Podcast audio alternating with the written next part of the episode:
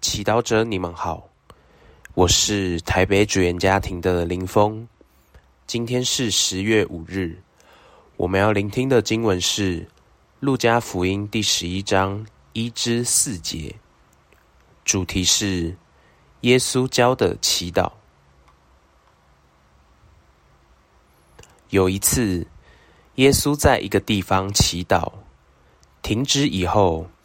他的一个门徒对他说：“主，请交给我们祈祷，如同若翰交给了他的门徒一样。”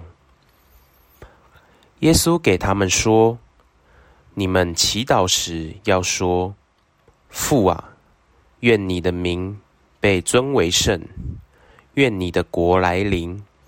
我们的日用食粮，求你天天赐给我们。’”宽免我们的罪过，因为我们自己也宽免所有亏负我们的人。不要让我们陷入诱惑。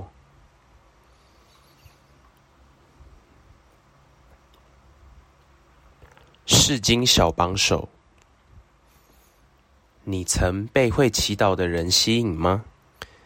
也许我们觉得自己不太会祈祷。但若我们每次看到主教、神父或修女在深入祈祷，我们也会想学习祈祷，跟生命的根源父、子和圣神在一起。而这就是门徒们的经验。当他们看到耶稣那么喜欢祈祷，那么重视祈祷。他们虽然不会祈祷，但却被吸引，仿佛意识到在祈祷中有一个宝。如今教会没有活力，缺乏圣招，缺乏的不是活动，而是会祈祷、爱祈祷的牧者。看看我们的主耶稣，总是把祈祷放在第一。今天，让我们向他学习如何祈祷。首先，耶稣教我们在祈祷中要喊天父，要意识到我们不是对空气说话，而是仁慈的父。他爱我们，所以我们可以投靠他。接着，祈祷中。我们不要只想满足自己的需求，而要记得光荣天赋的名，认出一切美好事物都由他而来。我们祈祷时也可以为自己求，但这不能占首位。在祈求时，我们要怀有赤子般的信赖。相信天赋虽不一定会成全我们想要的一切，却一定会给我们每天足够用的恩宠。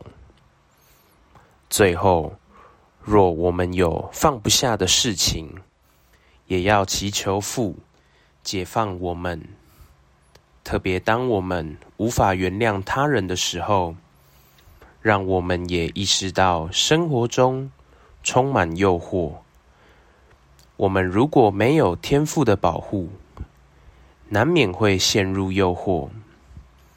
如果我们每天都这样谦卑地祈祷，与天赋来往，与天赋分享我们的生命，他一定会慢慢地转变我们的生命。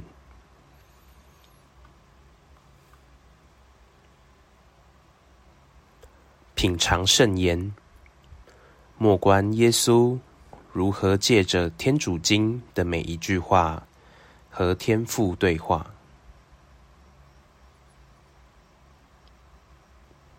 活出圣言，发自内心的呼叫天主，叫他一声父，并渴望过能取悦他的生活。